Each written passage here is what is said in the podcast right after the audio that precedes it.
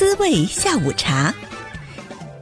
静静的午后，就让我们一起享受属于你我的悠闲时光。王牌驾到！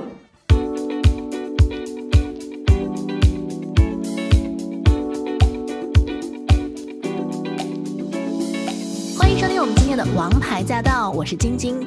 那，在收听节目之前呢，我要发出一个严重的警告，因为很可能你待会儿听着听着会傻傻分不清楚，就今天究竟我们的嘉宾是张学友呢，还是刘德华呢，还是两个都是呢？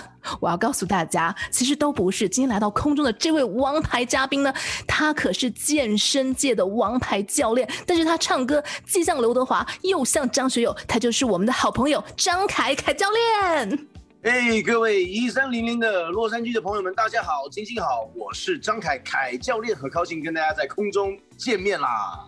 哇，凯教练，我好久好久都没有见到你了，很开心今天来到 AM 一三零零晶晶的节目上面跟大家访问。呃，疫情期间，希望大家能够尽量待在家里面，不要出门，该打疫苗就打疫苗，好不好？然后没事上网听我唱歌，谢谢大家，我是张雪。那刘德华呢？那我跟你说，晶晶。如果说今天是刘德华在现场跟你讲话，跟大家一起享受人生，享受我的演艺事业，我很开心。希望大家永远支持我。我是刘德华。哇塞，哇，就是比较有刘德华的感觉。他的国语一直是他的特色，很想努力说标准，但是总会有那么一两个字会露馅。你是从什么时候开始模仿的？而且为什么会选择张学友和刘德华？因为对我们而言，这两个人的风格还是差距蛮大的。哎，我没有想过这么多哎，晶晶，我就是 我开口就是张学友。我真的没有想过这个事情。就是我我以前在跟朋友聊天的时候，那我朋友就会说：“哎，你干嘛在形容别人讲话，你就要去学他说话的样子？”我就会很自然的。例如说，我有个好朋友叫刘畊宏，你知道吗？对对对，对我每我跟畊宏也一起打球打了二十年嘛。然后每次讲到刘畊宏的话，我说：“哎，我跟你说，那一天畊宏说要出去来洛杉矶，畊宏来过洛杉矶，我带他去吃汉堡。哎、嗯，张凯，我跟你说，我要吃那个 In and Out 里面的那个 Double Double Cheeseburger，我就会用刘畊宏的方式去形容给人家听。然后人家说：哇，张凯，你干嘛这么讨人厌？干嘛学别人？然后我就才发现，原来我是不小心。”当我想要形容给人家看的时候，我就跑去学那个人了。郭富城，郭富城的声音是这样子的，老学生。这个时候，当你买人参吃到身体里面，你就会看起来像我一样，五十岁像二十岁亮眼睛。郭富城也可以来一点点，欸、你很厉害啊。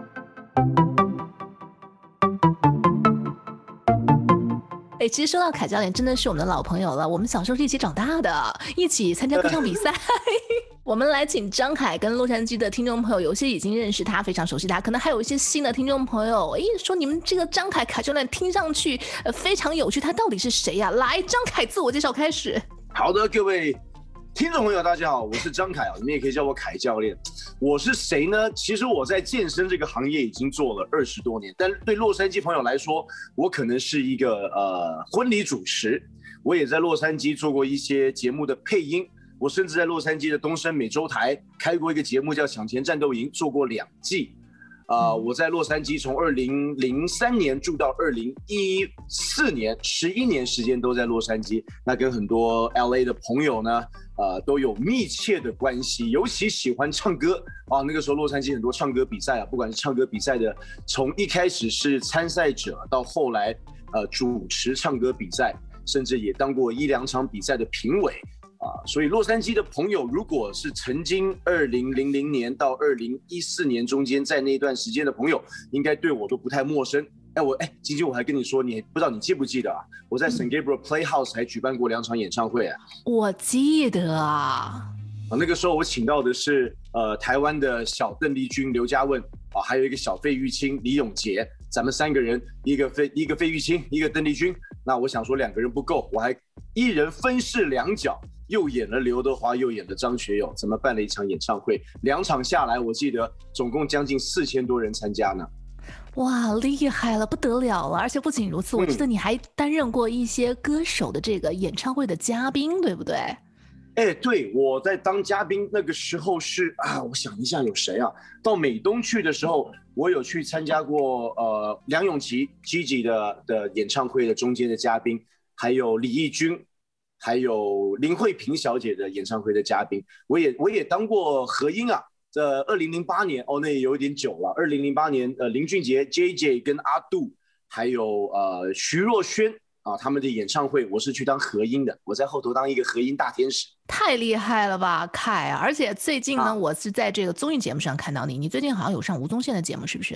其实我从放弃大陆那边的工作，然后回到台湾是二零一九年底，二零二零年初，你看我运气多好，哎、我一旦决定。一旦决定回台湾之后，就发生了疫情了。这过去一年一年又三个月的时间，一年又四个月时间在台湾，我就专心的耕耘我自己的 YouTube，耕耘我自己的脸书，然后又被一些朋友们在网上看到。其实我最早在台湾上综艺节目，大概是呃一九九二年到一九九九年之间的事情，所以有将近二十年哦，超过二十年，不是将近。你看，九九年在台湾上最后一次综艺节目，到这一次上宪哥的节目，二零二一年，中间有二十二年没在台湾上综艺节目了。哇！然后宪哥的制作单位就找到我，就一口气让我上了两个综艺节目，一个是《王牌大热门》，一个是《小明星大跟班》。那当然上去还是去模仿啦，呃，去模仿刘德华，模仿张学友，让大家有点回顾一下当年我模仿的感觉，这样子。刚刚呢，凯教练只是给我们授了一小段讲话的，其实他在唱歌方面也是非常的强。来，凯教练，不要羞涩，来吧。好，我们再来来唱几句刘德华的好不好？好。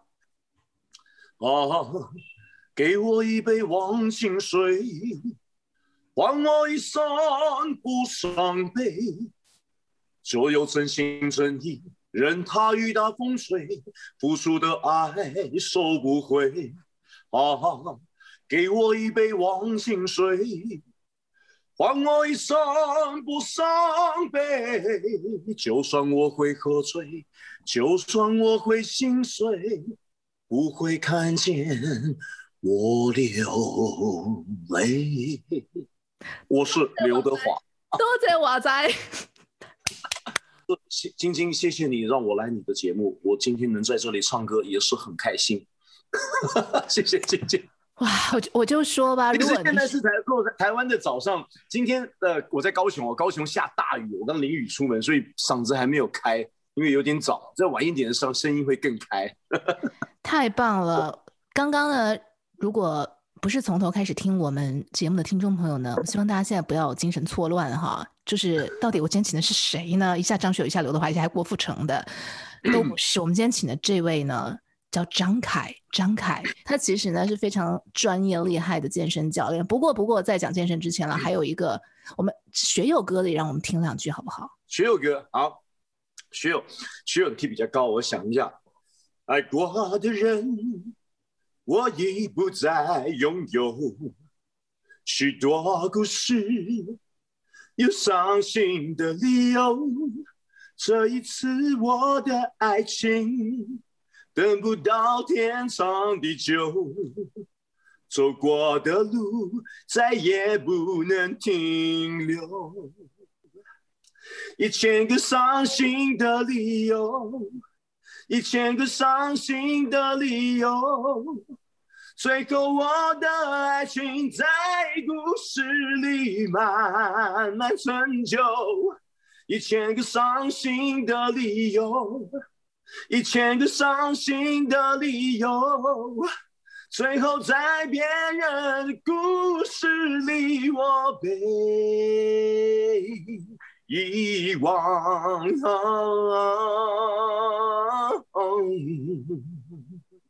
我不是张学友，谢谢大家。王牌驾到。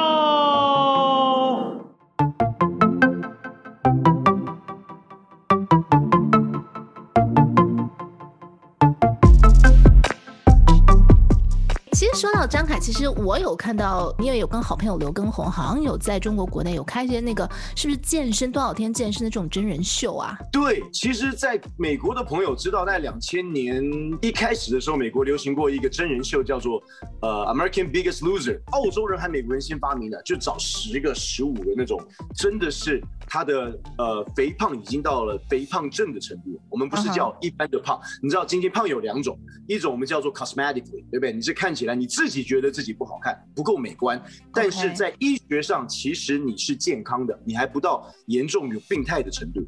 但当你的肥胖，例如说男生超过百分之二十八、二十九的体脂肪，女生过了三十二、三十三 percent 以上的体脂肪，这个就叫 obesity，这个是已经会长久下去，会对你的身心会造成影响的啦，啊，会有慢性的心血管疾病等等发生的。嗯，那美国就会找十个、十五个这种人来参赛，然后每一天把他们的一切记录下来，然后最后剪成一个影集，看看一百天你到底可以瘦多少。那这个那个时候，我为什么二零一六年跑去大陆？我们在昆明做的这个节目叫做《剪出我人生》啊，我就是跟跟红去的。我们有十二个胖胖，全部集中到昆明的一个小地方，那个地方叫石林啊。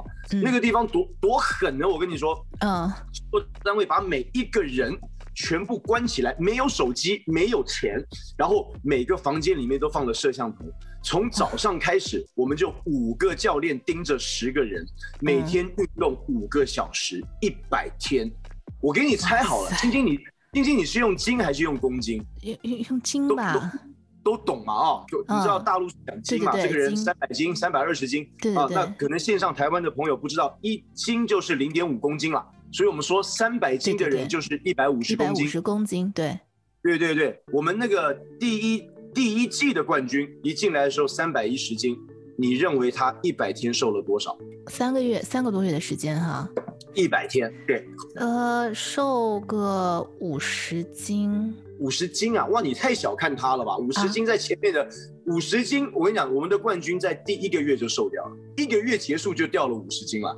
我不卖关子了，他从一百五十五公斤瘦到了八十九公斤。嗯啊，一百天下来，那个参赛者他一米九一、一米九二的身高啊，而且他的五官其实是很帅的，所以他胖胖的时候长得像荣翔，瘦下来变成费翔，你看怎么多厉害？哇塞，那就是非常标准的帅哥，你知道吗？从荣翔从一个大湖北变成一个帅哥，你看我们这个工作是不是了不起？我们是拯救生命哎！这这个人现在还活着吧？这个人现在过得非常的好，我跟你讲，他的故事多励志，你知道吗？这个我们不得不佩服这个大陆有一些节目制作单位，因为他们只要把这个，你你去想啊，他们把这个那个参赛资格宣布出去，那全中国十四亿人口来个七八千个胖子报名很正常吧？对，对不对？这对对对，多嘛？啊，你从七八千个里面挑十个到十二个，这十个到十二个必须要你去看哦，他除了胖以外，他五官得好看。因为瘦完之后他，他 对不对？他得靓丽出场嘛。你要找帅的，找漂亮的，所以常常那时候出现什么中国最美的胖子哦，这样子的一个头衔出来。所以女性参赛者找漂亮的，男的找帅的又高的，然后家里面故事要很，要么很凄凉，要么他过去有很惨痛的经验，因为做毕竟是做电视节目。嗯，我们那一个冠军呢，他在安徽当狱警，但那时候刚结婚没多久哦。然后一直想要小孩，要不了小孩，因为他的精子会结块，因为肥胖的关系。我跟你说，他瘦完拿了冠军回家，三个月后就怀孕了，现在小孩都已经三四岁了，这励志了吧？这个真的是人生的改变，真的是励志，真的是励志。对呀、啊，所以我就我现在越来越觉得我们健身教练的工作太神圣了，我 必须要从头到尾彻底的改变一个人。你要跟他在一起住至少一百天。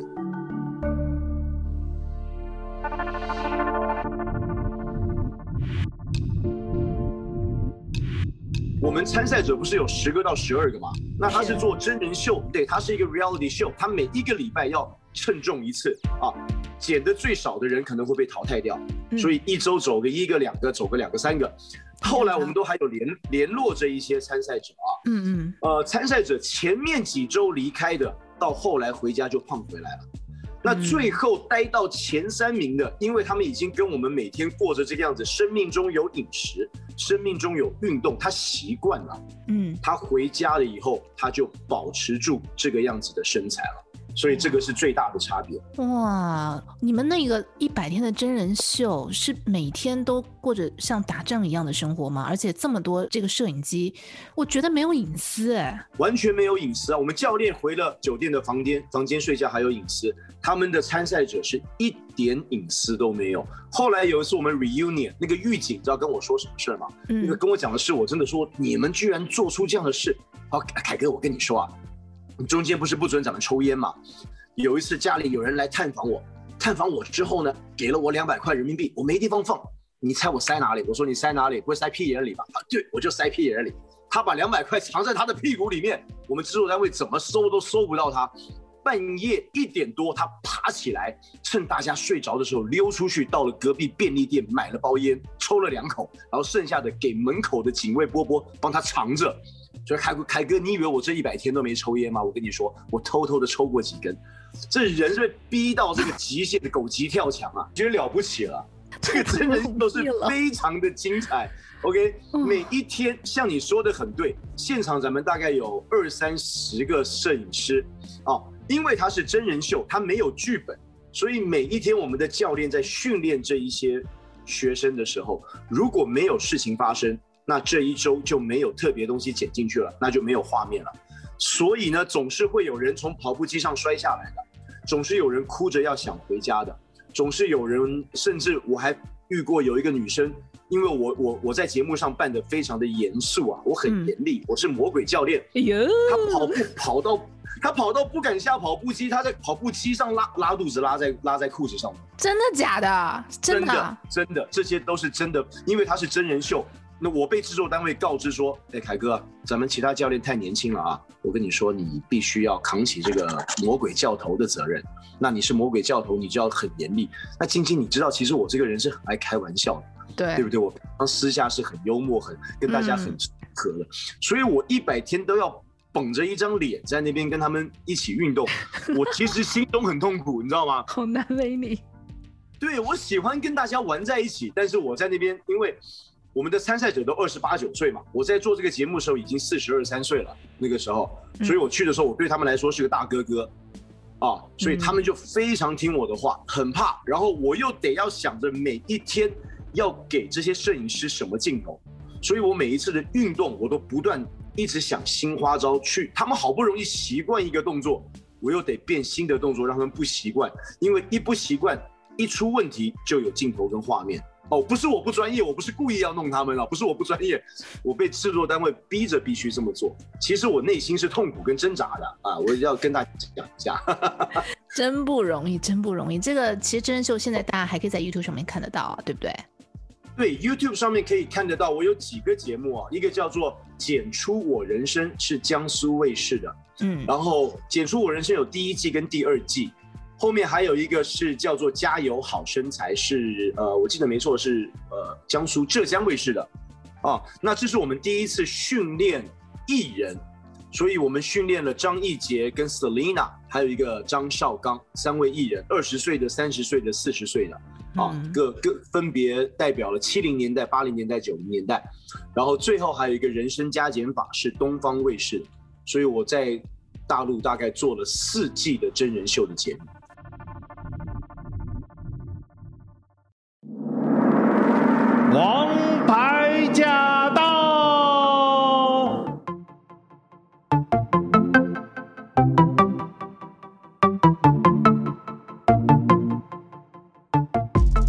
到呢，这个美国的听众朋友哈，你也知道，我们居家避疫已经一年多了。大家，包括我自己在内，都已经回到了唐朝，一身的肥肉都甩不掉。来，健身老师，真的，因为真的就是像我都不太出家门嘛，而且平时呢也不太运动，就完全就是个运动小白了，比小白还白了。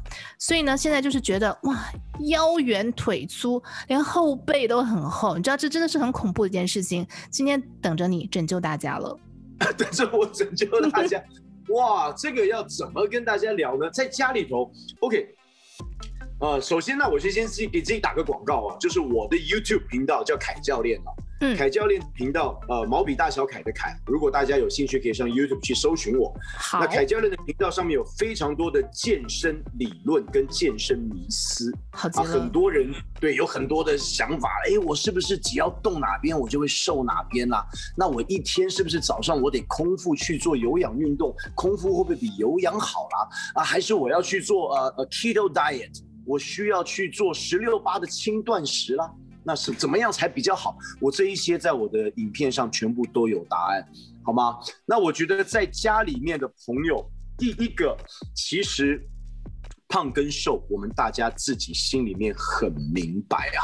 哦，你今天到底对不对？晶晶你知道的，OK 的。但是晶晶，我们晶晶是靠脸吃饭的，好吗？身体稍微多一点点肉在你身上，绝对是漂亮、美丽、性感，好吗？脸都圆了，脸都圆了，张凯，你要救我。OK，如果我们只讲瘦哦，我们不讲是不是要练到我这个样子，身上一块一块的，我们先不讲这个。嗯，如果真的是只讲要瘦下来的话，真的是控制饮食，晶晶。嗯，不二法则了，没别的了。OK，你这个是最基本的，我们叫做呃 First Law of Thermodynamics。OK，Calorie in versus Calorie out。你今天如果一天你消耗三千卡的人，结果你吃进了三千五百卡，对不对？你每一个月你要花两千块美金的人，你去赚到两千五百块，那你一定多五百嘛？五百你会放哪边？要放到你的银行里面嘛？是不是？或是拿去投资？投资就更惨，投资会越滚越多啊，是不是？所以你如果放到银行里面，每个月放五百卡，OK，每每一天好了，你放五百卡到身体里面。我们知道一公斤的脂肪，我这些都只是把它数字化哦，它不一定肯定是用数字，数字只是比较好了解啊。如果你每一天放五百卡，你。一公斤的脂肪就是七千七百卡，每十四天你都吃超过五百卡的话，你就会长一公斤的脂肪，period，就这么的简单。所以今天如果你要往下掉重量，简单来说就是真的要吃少。另外一个方式，为什么要运动？因为你会增加你的消耗量嘛，嗯，是不是？我们刚刚讲了，你一个月赚两千五，你只花两千，你会存五百，那你就多买一点东西喽。那你就 你就去买到三千块的东西，你就会造成这五百卡的 deficit，对不对？那这个 deficit 你要从银行里面拿出来，所以银行你用这个 analogy 的话，脂肪就是我们身体最大的银行了，哦，所以你造成身体的能量不足的时候，它必须要去找你的脂肪的麻烦，OK，你这你才会把你的脂肪转换成能量给身体大量使用，让你的继续能够保持活动下去的能量。简单的来说是这个样子，所以如果疫情期间哦，不常出门的话，那就不要在家里面放这么多吃的东西，很怕随时去翻冰箱或是翻你的那个 storage，打开的时候 pantry 一打开里面全都是零食，这个是真的是一件很可怕的事情。那我也会建议你，如果只要正常的照三餐啊，照三餐或是甚至两餐吃下来，不要有多的零食哦。这个就是一个很大的原则了，你去遵守一些大原则。第一，尽量吃我们叫食物的原型啊，吃 whole food food，OK，几个运动，几个吃东西的大原则。嗯，尽量吃食物的原型，因为你吃到原型的时候，你比较容易有饱足的感觉。当你去吃 processed food，我们想，我们我们去想什么叫做处理过的食物？你去想想，它有很多的程度。我们今天如果吃玉米，只是烤完的话。一根玉米你吃下去就会有饱足的感觉，对，对不对？对。但是如果你今天把玉米全部切下来，碾碎了，变成玉米饼，然后玉米饼里面你再去放 taco 酱，再去放一些什么 cilantro 东西，你可以吃好多片饼。所以处理过以后，你相对你不用咬，不用消化，在你的胃里面，你可以吃的比较多，所以可能你的热量摄取就更高了。我们再去想，它可以在 process 变成什么东西？变成 Doritos 的玉米 chips，那那个一打开一包可能就七八百卡，甚至一千卡，一不小心看一个影片你就吃完了，那个是处理过更严重的。同样的原料是玉米哦，晶晶你去想，都是玉米哦，嗯，到了最后，它还可以变成 high fructose corn syrup，这个已经不是一般的人可以处理的，这个是要工厂才能处理，需要添加化学东西的。那这个东西会添加在所有的食物里面，它的糖分，它的影响血糖值非常的高，你一不小心就会吃超过你身体需要的热量。所以为什么我们健身的人很讲究吃食物的原型？因为你绝对不会吃超过太多，你会有饱足的感觉。好，这是第一个大原则。第二个大原则，永远让自己慢慢吃到七八分饱，有感觉就好了。你的身体会告诉你，你到底是否有多吃，还是是否有少吃。如果这两个原则你都可以很清楚的做到的话，你其实不太容易胖的。那第三个的话，如果真的要讲的话，就会我希望你多吃不同种类的食物。这个不是胖瘦方面的原则了，这个是以健康方面的原则。你如果一天，医生说了，我们要吃到十五到二十种不一样的东西，你才可以得到所有的矿物质以及维生素嘛。所以说，不要说今天我起来跟一些健美选手一样，我只吃鸡胸肉、花椰菜、炒米饭，鸡胸肉、花椰菜、炒米饭，我这样就很健康了。没有，这样其实里头你有很多的微微量的营养素，你都没有摄取到的。像我自己，我最近刚刚刚改吃素哦，改吃了快一年的时间。是，呃，我在吃素的时候，我都会尽量去摄取很多不同的豆类。OK，我会吃鹰嘴豆啊、毛豆啊，嗯，呃，圣豆，不同的豆类。然后加上豆腐、豆浆，很多不一样的蔬菜，加上菇类，所以我的一餐里面起码有七八种不同的原食材，这是我保持饮食的一个大原则，分享给朋友们。你为什么会改吃素啊？我们通常觉得说健身教练，然后一身肌肉，好像不吃鸡肉都没有肌肉。这个真的是人被灌输的观念哦。其实这几年就随着人开始慢慢增长，有一点智慧以后。你比较会对别人说的话去想一下，你比较不会这么容易，人家跟你说，哎，那一只呃熊猫是彩色的，你就去相信它，你不会这么容易去相信一个人。我会开始思考到底曾经发生过什么样的事情。我们去想啊，晶晶，其实在美国四五零年代的时候，那个时候香烟刚出来，嗯，可能很多人没有看过这样的广告。在那个年代，棒球选手、医生、有名的人士都。推荐说抽香烟是一件很时髦的事情，甚至有利于你的健康，所以当时的人就相信了这一点。很多时候，结果后来慢慢的证明，原来香烟里面有超过两千种的化学物质，长期抽下来会大大的提升你肺气肿、肺癌的一个几率。好，那七零八零年代，尤其阿诺在年轻时候，阿诺是一个大家都知道阿诺，everybody。Everybody knows Arnold. Come on, give me, yeah. OK，每个人都认识阿诺，对不对？对。阿诺他在年轻的时候，他是最有名的健美先生。他跟你说，You have to eat chicken, you gotta eat beef and grow more muscle. OK，他会跟你说这些事情，因为那个时候美国在推 dairy，他在推他的肉，推他的蛋，推他的奶，所以他要找一个很男性、很 masculine 的形象。让你觉得这一些东西会让你长肌肉，嗯，OK。后来我为什么会想要去吃素呢？嗯，呃，在去年，去年的这个时间，去年六月，我的手肘发生了呃网球肘跟高尔夫球肘，所以我的手肘上面下面我都不舒服了，我不能够伸腕，我也不可以屈腕，我甚至必须要把我的重量训练的强度给降低。嗯，然后那段时间我又常常跑回高雄跟老婆见面。刚刚前面讲了嘛，我中间有三四年在大陆，后来回来台湾，可以几乎每个礼拜都见得到老婆，我就很开心，我就会带老婆小孩出去吃饭。我在去年的五六月，我的体脂肪有上升到百分之十八到百分之十九，嗯，那那个是我不能够接受的一个状况。OK，我我我觉得我胖了，我到了八十七八公斤了，我的手肘又受伤了，嗯，然后我就我常常会身体。坏到一个程度，我却逼我自己要往好的方向走。嗯，我就给我自己去 promise 我自己，我要参加人生第一场健美比赛，因为我要准备健美比赛，我必须要把身体调到最好。嗯，那我就找一个朋友，我说，哎，我要比赛健美比赛，呃，你要不要帮我做一个纪录片？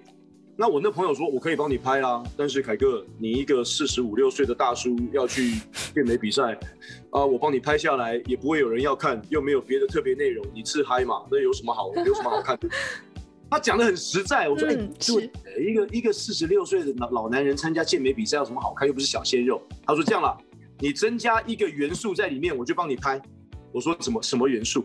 我这个朋友他自己本身是吃全素的，然后凯哥你吃全素。我就帮你拍，用用全速挑战健美。我说你疯了，我要比赛健美啊，我又不是 比赛吃斋念佛，真的是我又不是比赛写诗，你叫我吃素。结果他说凯哥，你当被我骗，今天晚上回家上 Netflix 去看一部纪录片，叫做 The Game Changers。嗯，OK，他说你你把你的人生一个半小时借给我，你当被我骗，回去看那个看那个纪录片。那我想说，反正我就爱看纪录片嘛。嗯，当天晚上回家，我就看完那支纪录片，基本上看完我已经被说服了。哇，他把他把所有吃荤的人能够拿出来去 challenge 吃素的人的东西的问题，全部都回答了。哇塞，你不但体力不会下降，你不但力量不会下降。因为没有了这一些呃动物的脂肪在身体里面，你的血管变得比较轻，你的运呃循环系统变得更好，你的心脏可以让血液带着更多的养分跟氧气到你的每一个细胞里面去。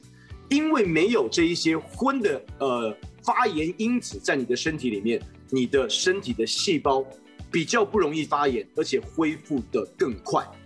那晶晶，你知道过去这二十年？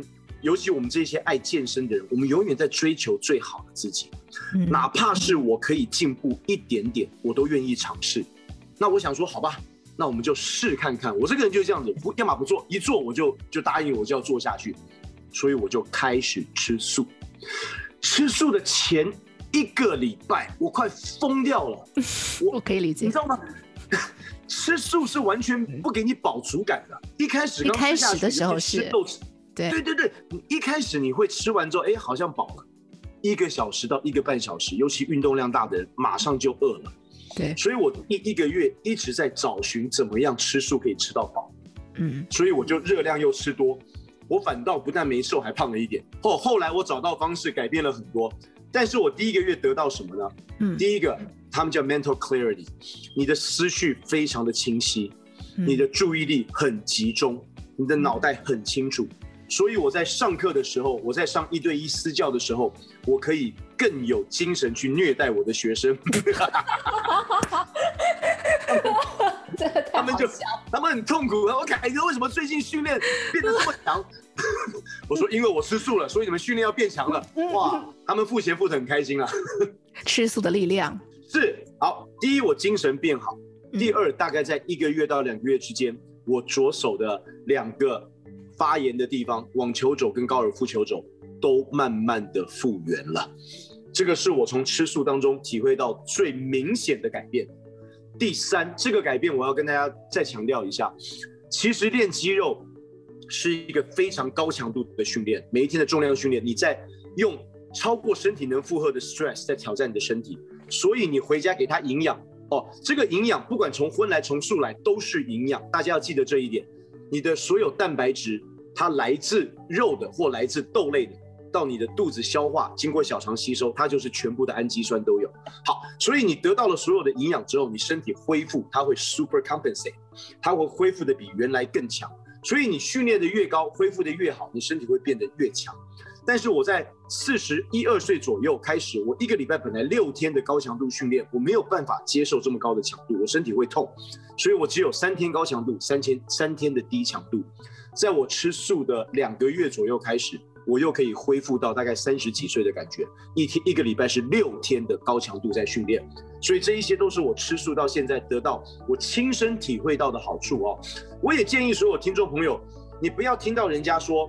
哎，你可以做轻断食，你可以怎么样？你可以呃去做 keto diet，呃生酮饮食。你要先确立你的运动目标，或是你想达成的目标。确立了以后，再去选择到这个目标最好的人家提供你的方法，按部就班的踏实去执行这个方法，你才可以有自己最深刻的体会。这是我给听众朋友最大的建议。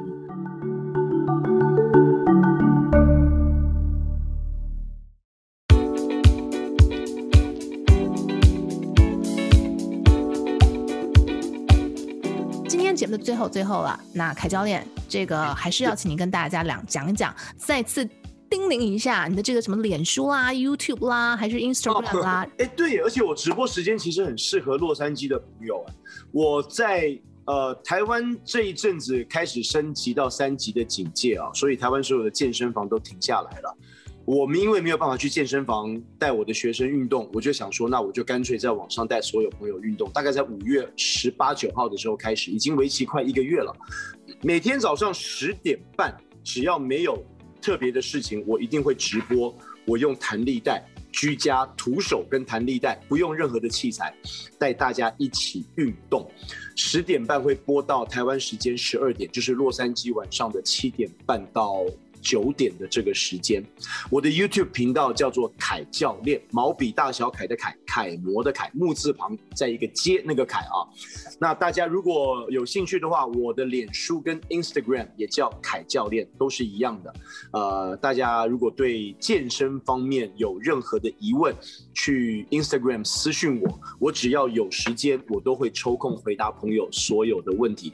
当然啦。如果喜欢听我唱歌的话，我在 YouTube 上，在每一个礼拜六或礼拜天的时候，对，欣姐你不要笑，我其实我我跟你讲，我真的很开心，现在有这个自媒体，真的我很开心，因为小的时候要唱歌，你要上人家节目，现在我们就上自己的节目就好了，就不用上人家节目了，对不对？想唱就唱。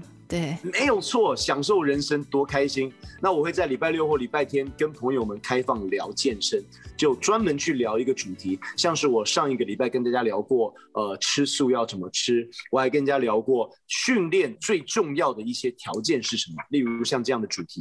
那我也希望朋友如果有想听的主题，可以来留言给我，我尽量在空中与大家讨论，好吗？好极了！我们今天再次感谢爱唱歌、爱表演、爱健身、很会享受人生的张凯凯教练来到空中，谢谢凯教练，谢谢晶晶，谢谢所有听众朋友，谢谢，谢谢，拜拜，拜拜。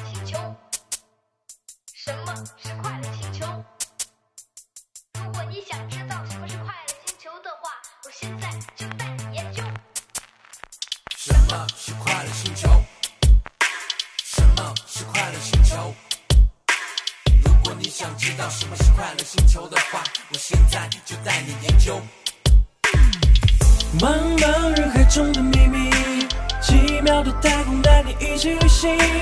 脑袋里还有些问题，为什么对我这么着迷？什么是快乐星球？我努力去带你研究。